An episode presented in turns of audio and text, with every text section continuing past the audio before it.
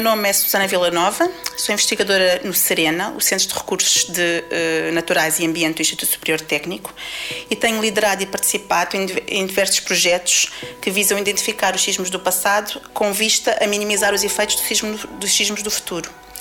Apesar de normalmente os sismos muito grandes provocarem deformações muito espetaculares, estamos a falar de vários metros de deslocamentos verticais ou horizontais, o que acontece é que em zonas com com, em que os processos erosivos são bastante acentuados e que existem, existe muita ação humana, ou seja, que a paisagem é transformada pela ação do homem, depois de, de, de, algumas centenas de anos, esses indícios são muito subtis. Portanto, é preciso um verdadeiro trabalho detetivo para conseguir encontrá-los e conseguir, no fundo, perceber exatamente onde é que passa a estrutura. Nos locais que são, que são em que os indícios são mais prometedores, nós fazemos uma, uma escavação em que aplicamos técnicas de paleossismologia. Ou seja, tentamos perceber, através da deformação das camadas geológicas em profundidade,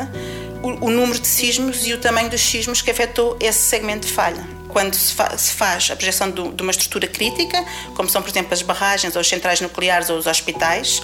é necessário fazer um estudo sísmico. Portanto, no fundo, tentar perceber qual é a a intensidade dos movimentos de solo que essa estrutura terá que suportar na sua vida útil. E, portanto, para fazer estes estudos com precisão é muito importante saber exatamente onde é que está a falha sísmica e, no fundo, também perceber até que ponto ela é ativa. Portanto, eh, no fundo, perceber quais, qual é o modelo temporal que se aplica a essa estrutura uh, geológica.